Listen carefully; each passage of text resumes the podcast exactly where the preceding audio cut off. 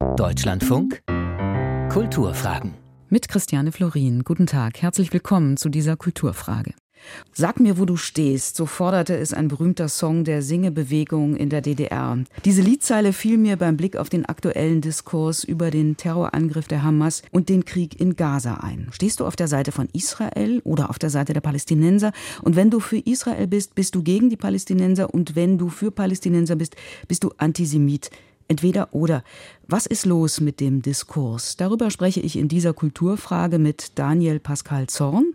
Er ist Philosoph, ein richtiger Philosoph und wissenschaftlicher Mitarbeiter für Philosophie in Wuppertal. Er ist Autor zahlreicher Bücher, darunter Logik für Demokraten und mit rechten Reden.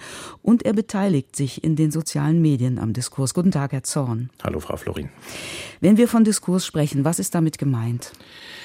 Also eigentlich ist damit gemeint der sogenannte öffentliche Diskurs, der bis es das Internet gab, vor allem stattgefunden hat, entweder in öffentlichen Foren, also wo sich die Menschen getroffen haben und miteinander diskutiert haben. Mittlerweile ist es aber so, dass wir durch das Internet auch einen weiteren öffentlichen Diskurs haben, der mitgeprägt ist durch die Struktur der Medien. Ein Beispiel ist ehemals Twitter, jetzt X, davor vielleicht Facebook, mittlerweile ganz wenig diskursiv, nur noch in Kommentaren TikTok. Es gibt eine Verbindung zwischen dem ersten und dem zweiten, nämlich die Medien, die diesen öffentlichen Diskurs im Internet aufgreifen, greifen sehr häufig einfach eine sehr kleine und sehr polarisierte Diskussion auf, machen sie groß und damit zum Thema für den ganz großen öffentlichen Diskurs. Was läuft falsch? Falsch läuft, dass in diesen sozialen Medien der Diskurs ganz offensichtlich polarisiert ist. Das heißt, dort kämpfen Gruppen um die Diskurshoheit.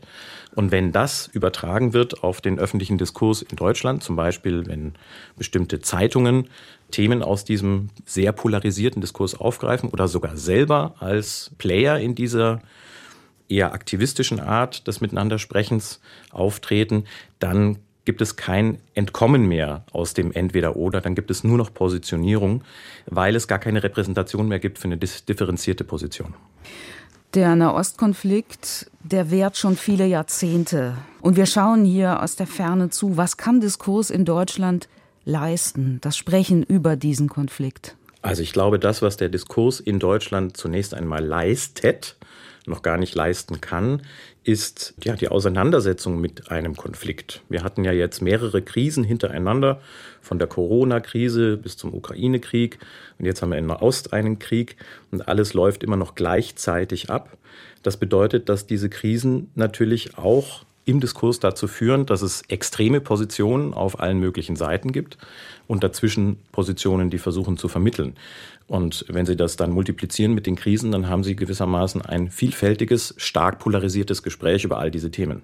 Wenn wir mit dem 7. Oktober beginnen, eigentlich brauchte jeder und jede eine Weile, um zu wissen, was da überhaupt passiert ist. Aber diese Stille, diese Ratlosigkeit ist im Diskurs nicht vorgesehen. Was bedeutet das?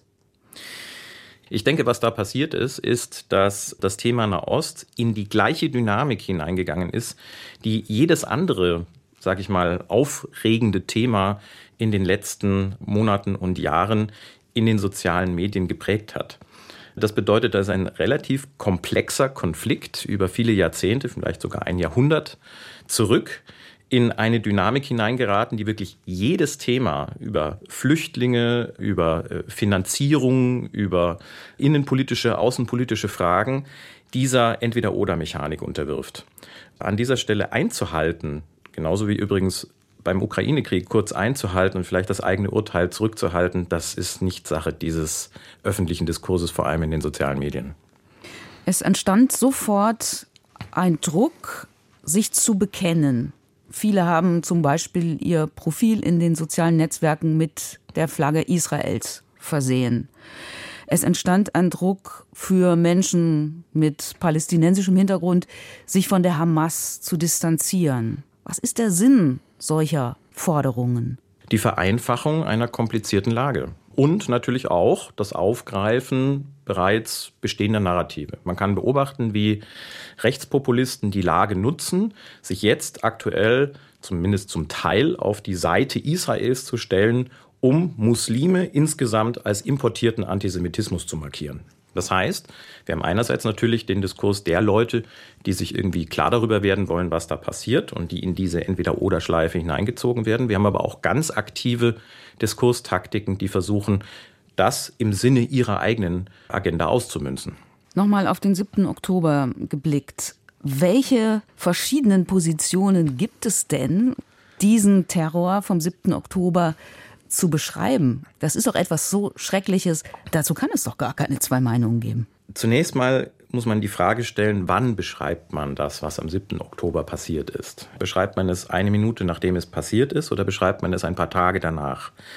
Was tatsächlich passiert ist und auch mit welchem Grauen wir es da zu tun haben, das ist ja erst sozusagen in den Wochen danach immer weiter eröffnet worden und war ja auch dann gleich Gegenstand eines Kriegs der Bilder, der von Palästina und von Israel mitbetrieben wurde. Das bedeutet, auch der Zeitpunkt ist schon wichtig bevor die Sache wichtig ist. Und natürlich gibt es sehr, sehr viele Positionen. Und je nachdem, wo man steht, ist man ein israelischer Historiker, der sich kritisch mit dem israelischen historischen Diskurs befasst, oder ist man jemand, der die deutsche Erinnerungskultur hochhält, wie das zum Beispiel Robert Habeck gemacht hat, und gesagt hat, wir haben in den Grundfesten unserer demokratischen Ordnung festgeschrieben, das Existenzrecht Israels auch aufgrund unserer eigenen historischen Verantwortung. Oder steht man auf der Seite von AktivistInnen, die seit Jahren die Siedlungspolitik Israels kritisieren und so weiter. Das heißt, wir haben eine vielfältige Anzahl von Positionen. Wir haben also nicht nur ein komplexes Ereignis, wir haben auch einen komplexen Diskurs. Und dass da der Wille zur Vereinfachung und zur Einteilung bis hin zum Entweder-Oder immer stärker wird, um genau das zu bewältigen, das ist einfach eine logische Folge aus der beidseitigen Komplexität. Aber ist nicht eine Beschreibung wie am 7. Oktober hat die Hamas in Israel ein Massaker angerichtet. Tatsächlich eine zutreffende Beschreibung, auf die man sich verständigen müsste, um dann weitersprechen zu können? Ja, schon. Aber sie ist unvollständig, solange sie nicht in einem Kontext gesehen wird, nämlich erstens dem Kontext des Konflikts, in den die Hamas ja auch interveniert und ganz explizit interveniert und explizit interveniert mit der Absicht sozusagen einer Auslöschung des Jüdischen, ja, also einer extremistischen Position. Das impliziert bereits eine Kontextualisierung. Kontextualisierung bedeutet hier nicht immer gleich Relativierung, Rechtfertigung der Verbrechen der Hamas oder Rechtfertigung der Reaktion Israels, sondern es bedeutet zunächst eine Handlung zu verstehen im Kontext, in dem sie selbst vollzogen wird und ihre eigene Rationalität daraus bezieht. Und das ist in diesem Konflikt ziemlich schwierig. Und auf der anderen Seite haben wir aber ein klares Verbrechen. Und das darf man eben auch nicht sozusagen darunter fallen lassen. Man kann nicht sagen, das Verbrechen der Hamas muss kontextualisiert werden und dann nichts mehr dazu sagen, sondern man muss sagen, es ist ein absolut grausames, an man kann das so sagen, Gewalt, Pornografie orientiertes Massenverbrechen, das einen erst einmal, und Sie hatten das Wort schon gesagt, ratlos zurücklässt. Und zwar auch ratlos in Bezug auf das schiere Ausmaß an Grausamkeit. Und diese Positionen muss man erst einmal aushalten, dass die nebeneinander stehen können. Mit dem Philosophen Daniel Pascal Zorn spreche ich über den Stand des Diskurses am Beispiel der Diskussion über den Nahen Osten. Sie haben jetzt schon auf den Unterschied zwischen Kontextualisierung und Relativierung hingewiesen. Ein Schlüsselwort dabei ist das Wort aber. Es gibt so eine Figur zu sagen, der 7. Oktober war furchtbar, aber das, was die Israelis mit den Palästinensern machen und so weiter. Wann darf das aber erfolgen? Wie viel Zeit der Trauer ist angemessen, der Totenruhe, der Betrauerung der Toten, der Opfer? Und wann darf ein Aber kommen im Sinne dieser Kontextualisierung? Ich denke, es hat viele überrascht, dass eben sehr schnell Positionierungen sowohl gefordert wurden als auch eingenommen wurden, anstatt erst einmal genau diese Zeit vergehen zu lassen. Das ist aber genau dieser Problematik geschuldet, die ich gerade beschrieben habe. Ja, also wenn ein Verbrechen stattfindet, dann kann man nicht anders, als es zunächst einmal zu verurteilen. Und in diesem Fall ist es so, dass mit dieser Verurteilung dann eben auch wegen der Kontexte, die man dann eben mit sich trägt, auch eine Positionierung in einem Konflikt erfolgt. Das ist der Grund, warum das so schwierig war am Anfang. Das Aber, das formuliert wird, hat zunächst einmal natürlich, so wie Sie es beschrieben haben, eine Funktion der Relativierung. Ja, das war schwierig, aber das heißt eine Einschränkung dessen, was man vorher gesagt hat. Es gibt ja auch diesen netten Spruch aus der Rhetorik, alles, was vor dem Aber kommt, ist irrelevant, das, was nach dem Aber kommt, ist wichtig. Allerdings gibt es natürlich auch die Möglichkeit zu sagen, ja, das war grausam und schlimm. Punkt. Wenn ich mir aber ansehe, wie darüber gesprochen wird, dann sehe ich ein weiteres Problem. Das hat Slavoj Žižek auf der Buchmesse gemacht und hat eben nicht die Verbrechen relativiert, sondern er hat den Diskurs problematisiert. Und das muss immer möglich sein, egal in welche Richtung. Denn die Argumente, die sich dann auf den Diskurs beziehen, relativieren ja nicht Verbrechen, sondern diese Argumente beziehen sich darauf, was im Diskurs gesagt wird, wie es begründet wird, wie es gerechtfertigt wird. Und das kann jederzeit problematisiert werden. Nicht jedes Aber ist immer gleich eine Relativierung. Es kommt darauf an, worauf es sich bezieht. Es muss sich natürlich auf das beziehen, was dann angeblich relativiert wird. Wenn das nicht der Fall ist, ist es ein Gesprächseinstieg. Trotzdem haben jüdische Stimmen, etwa Miron Mendel, gerade diese Rede von Zizek und auch den Zeitpunkt und den Ort, die Buchmesse, als Zeichen der, sagen wir mal, der Kälte, der Empathielosigkeit gedeutet. Ja, das ist sicherlich auch der Perspektive von Meron Mendel geschuldet und aus dieser Perspektive auch gerechtfertigt. Ich habe es so wahrgenommen, dass Slavoj Žižek da in einen Diskurs interveniert, den er als einseitig betrachtet hat, einen Diskurs, den er auch als unreflektiert betrachtet hat und er gewissermaßen hinterher war, um auf diesen Diskurs zu antworten. Slavoj Žižek vorzuwerfen, er hätte den Zeitpunkt falsch gewählt, muss auch immer implizieren, dass diejenigen, auf die Slavoj Žižek antwortet, den Zeitpunkt falsch gewählt haben, weil sie eben schon ganz klare Positionierungen erwartet haben, ohne sich vielleicht darüber Gedanken zu machen, dass die Art und Weise, wie darüber gesprochen wird, problematisch sein könnte. Žižek ist Philosoph. Vor einigen Tagen hat sich ein bedeutender Philosoph Jürgen Habermas etwas versteckt zu Wort gemeldet. Sie sind Geschäftsführer des Zentrums für Prinzipienforschung und Jürgen Habermas hat seine Erklärung auch mit dem Wort Prinzipien überschrieben, nämlich Prinzipien oder Grundsätze einer Solidarität mit Israel. Und er sagt, dieser Gegenschlag sei prinzipiell gerechtfertigt. Es müssten Grundsätze der Verhältnismäßigkeit, der Vermeidung ziviler Opfer und der Führung eines Krieges mit der Aussicht auf künftigen Frieden leitend sein. Was halten Sie von diesen Prinzipien? Also zunächst muss man sagen, es ist ein kollektiver Brief, unterzeichnet von Nicole Deitelhoff, Rainer Forst, Klaus Günther und Jürgen Habermas, die für das Forschungszentrum Normative Orders an der Frankfurter Uni sprechen. Und es ist überschrieben tatsächlich Grundsätze der Solidarität, auf Englisch dann Principles of Solidarity. Das Interessante hier ist, dass es Unschärfen gibt in dieser Positionierung. Und das finde ich deswegen interessant, weil eigentlich dieses Zentrum Normative Orders diese normativen Ordnungen untersucht und analysiert. Eigentlich ist es nicht ihre Aufgabe, sie aufzustellen, also normative Ordnung zu geben. Das ist aber genau das, was diese Stellungnahme versucht zu tun, indem sie Grundsätze der Solidarität aufstellt. Ja, weil wir, ich benutze jetzt mal das vereinnahmende Wir, aber wir als, als Öffentlichkeit, ja jetzt auch als Medienmenschen, von Philosophinnen und Philosophen in der Situation der Ratlosigkeit gerade solche klaren Setzungen erwarten. Ja, aber das ist nichts anderes als das, was ich vorhin beschrieben habe, nämlich eine Funktion des Entweder-Oder-Diskurses. Wenn man eben eine klare Positionierung in einer komplexen Lage haben will, dann wendet man sich an Experten, die dann als Autorität dafür herhalten können, die eigene Positionierung zu stützen. Und tatsächlich ist es nicht Aufgabe von PhilosophInnen, eine solche Autorität herzugeben. Das, was PhilosophInnen tun sollten, ist, Fragen zu stellen und Problematisierungen aufzumachen.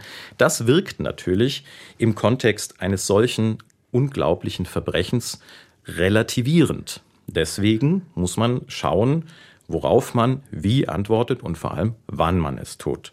Jetzt kommt diese Grundsätze der Solidaritätsstellungnahme am 13. November, also mehr als einen Monat nach dem, was passiert ist. Und es gibt aber eine interessante Unschärfe in dieser Formulierung. Oder es gibt sogar zwei. Bei der einen Unschärfe zeigt sich, dass es um Grundsätze geht, die nicht bestritten werden sollten.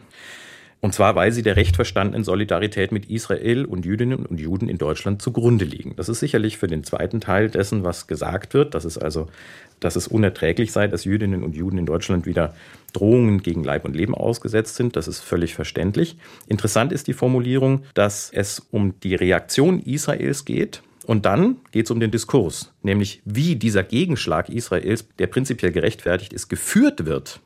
Da müssen Grundsätze der Verhältnismäßigkeit, der Vermeidung ziviler Opfer und der Führung eines Krieges mit der Aussicht auf künftigen Frieden leitend sein. Das setzt natürlich voraus, dass man diesen Gegenschlag schon befürwortet. Allerdings ist natürlich ein großer Teil des Diskurses damit befasst, die Frage zu stellen, ob dieser Gegenschlag eigentlich gerechtfertigt ist. Und das wird damit ausgeschlossen. Insofern haben sich die Philosophinnen hier auf eine Weise positioniert, die eben sich nicht unbedingt auf universalisierbare Prinzipien berufen können. Und auch das, was ich gerade vorgelesen habe, ist auch eine interessante Unschärfe. Es geht um Grundsätze. Von Grundsätzen erwartet man, dass man ihnen widerspricht und sie sich darin dann als notwendig erweisen. Wenn man dann aber schreibt, es sei unerträglich, was sicherlich der Fall ist, dann wechselt man von der ethischen oder auch von der, sage ich mal, prinzipiellen Ebene in die moralische Ebene. Und solche Unschärfen habe ich eigentlich in einer solchen Stellungnahme nicht erwartet. Der 7. Oktober wird oft als Zivilisationsbruch bezeichnet, aber wir haben es ja im Verlauf des Gesprächs schon so dargestellt, es kann ja gar keine Erschütterung so groß sein, dass Feindbilder tatsächlich auch mal erschüttert werden. Also wer schon immer Antisemitismus für einen Import aus muslimischen Ländern gehalten hat, der sieht das jetzt erst recht. Und wer schon immer Israel für eine imperialistische Macht gehalten hat, der sieht das auch jetzt erst recht. Wie kommt Bewegung in derart verfestigte Feindbilder? Das ist eine sehr, sehr schwierige Frage die ich hier nicht äh, beantworten kann. Was ich mir anschauen kann, ist die Frage, wie diese Diskussion geführt wird, wann Verabsolutierungen zur Verhärtung führen. Aber da dieser Diskurs so unglaublich vielfältig ist und so viele Krisen gleichzeitig stattfinden, glaube ich nicht, dass es da ein einfaches Mittel gibt, um das irgendwie aufzulösen. Sie haben ein Buch geschrieben, Logik für Demokraten. Was hilft eine saubere, von Selbstwidersprüchen freie Argumentationslogik in einem solchen Diskurs? Zu verstehen, an welchen Stellen Widersprüchliches und Zirkuläres eingesetzt wird, um im Diskurs bestimmte Dinge zu verankern. So würde ich das beschreiben. Logik für Demokraten wurde ganz häufig gelesen als ein normativer Vorschlag. Zunächst mal ist es aber ein deskriptiver Vorschlag, ein Vorschlag der Beschreibung, der Diskursbeschreibung. Wir müssen verstehen, wie diese Diskurse funktionieren, damit wir versuchen können, auf eine Weise zu intervenieren, also dort einzugreifen, um sie von dem abzulenken, was sie tun, wenn sie sich verhärten in einem Entweder-Oder. Aber das funktioniert nur dann, wenn es auch eine einigermaßen breite Masse von Leuten gibt, die dafür bereit sind. Wenn sie nur die Bereitschaft haben, sich auf eine bestimmte Seite zu schlagen, dann funktioniert das nicht, weil der Wille zur Beschreibung schon gar nicht da ist. Der Wille zur Beschreibung ist dann nur noch Feindbildbeschreibung. Also es geht um das und, und, und statt entweder oder. Nicht unbedingt. Es geht darum, das Entweder-Oder zu negieren. Das heißt nicht zu sagen, entweder das eine oder das andere, sondern es geht auch darum, so etwas zu sagen wie, was können wir noch sehen? An welcher Stelle wissen wir die Dinge einfach noch nicht? An welcher Stelle sind wir ratlos? An welcher Stelle nimmt diese Ratlosigkeit aber zum Beispiel eine bestimmte ethische Haltung an? Ich habe selber vorgeschlagen, dass es eigentlich, und das mit Adorno und mit Levinas begründet, dass es eigentlich eine Art von Ethik der Mäßigung im Urteil geben müsste. Eine Ethik, die versucht, der Identifizierung nicht sofort anheimzufallen, die versucht auch den Menschen zu zeigen, sich sofort mit etwas zu identifizieren, bedeutet es auch zu instrumentalisieren, es zu vereinnahmen. Und vielleicht will man das mit solchen Dingen auch nicht. Das bedeutet, den Diskurs wieder so zu öffnen, dass es nicht immer nur in einem Entweder und einem Oder endet. Aber welche Wege das sind, das kann ein Und sein, das kann ein Auch sein, das kann aber auch ein Schweigen sein. Das zeigt sich dann im jeweiligen Diskurs. Das lässt sich nicht als allgemeine Regel formulieren. Wir haben jetzt in dieser Woche das aktuelle Beispiel, dass die Findungskommission der Dokumenta, dass es da Streit offenbar gegeben hat, Rücktritte gab und dass sie jetzt ihre Arbeit eingestellt hat erstmal. Das sagt ja auch etwas über die Verfestigung von Feindbildern und auch über das Ende des Diskurses. Also es wäre doch eigentlich wichtig, an ganz vielen Stellen zumindest wieder ins Gespräch zu kommen. Ja, aber das Gespräch setzt ja schon etwas voraus, nämlich dass ich mit jemandem spreche, dessen Position meine Position irgendwie verändern oder beeinflussen kann. Wenn man jetzt so ein repräsentatives Beispiel, und das, das sind repräsentative Diskurse, ne? die Documenta ist auch eine, hat eine repräsentative Funktion, Funktion heranzieht, dann ist da Gespräch schon deswegen schwierig, weil ein Gespräch zunächst einmal auf Verständigung zielt und Repräsentation natürlich etwas repräsentieren soll. Das heißt, wir müssen einen Schritt runtergehen und die Frage stellen, wie finden wir zurück zu einem Gespräch, das nicht ergebnisoffen ist, in dem alles egal ist, in dem natürlich bestimmte Fakten auch zählen und auch bestimmte Urteile klar sind. Also das Urteil, dass es ein grausames Verbrechen ist, das sich nicht rechtfertigen lässt damit, dass man sagt, die Hamas sei eine Freiheitsbewegung. Das halte ich für unethisch, so etwas zu behaupten. Ebenso unethisch ist es zu behaupten, es sei gerechtfertigt, jetzt einen Krieg zu führen unter bestimmten formalen Bedingungen, die man einfach so festlegt. Das bedeutet aber nicht, dass es auf die gleiche Weise unethisch ist und es bedeutet auch nicht, dass diese beiden Dinge gleichgesetzt werden. Es bedeutet zunächst einmal ein Verweigern eines absoluten Urteils über diese Ereignisse.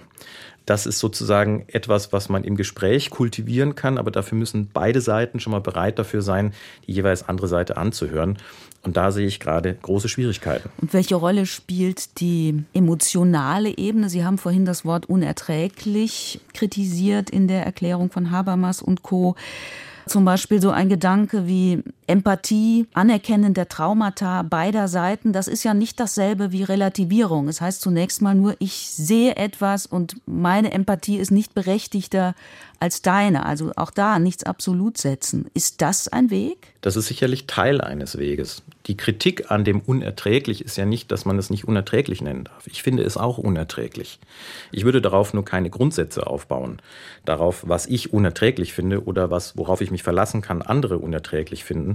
Gerade nicht, wenn ich als professioneller Philosoph spreche. Dann muss ich die Frage stellen, was eigentlich meine philosophische Position dazu ist. Aber ja, das gehört mit dazu.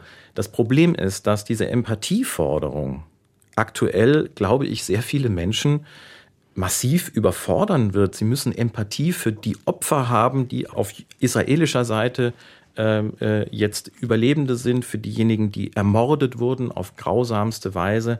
Und das wurde gefilmt. Sie müssen Empathie haben für die Menschen in Gaza, die als menschlichen Schutzschild hergehalten werden. Sie müssen Empathie haben für die Juden und Jüdinnen in Deutschland, die jetzt mit Übergriffen und anderswo, äh, die jetzt mit Übergriffen leben müssen, die sich nicht mehr öffentlich zeigen dürfen. Sie müssen Empathie haben mit sehr vielen Menschen. Und ähm, das heißt, Empathie ist immer ein Weg, aber ein Weg für den konkreten Gesprächspartner und die konkrete Gesprächspartnerin. Das hat Perleo oder beziehungsweise haben Besat Karim Khani und Perleo gezeigt, als sie Empathie verortet haben in der konkreten Auseinandersetzung mit Freundinnen und Freunden, die ratlos diesem Verbrechen gegenüberstehen und die sich genau in diesem, in diesem Feld bewegen, Palästina oder Israel.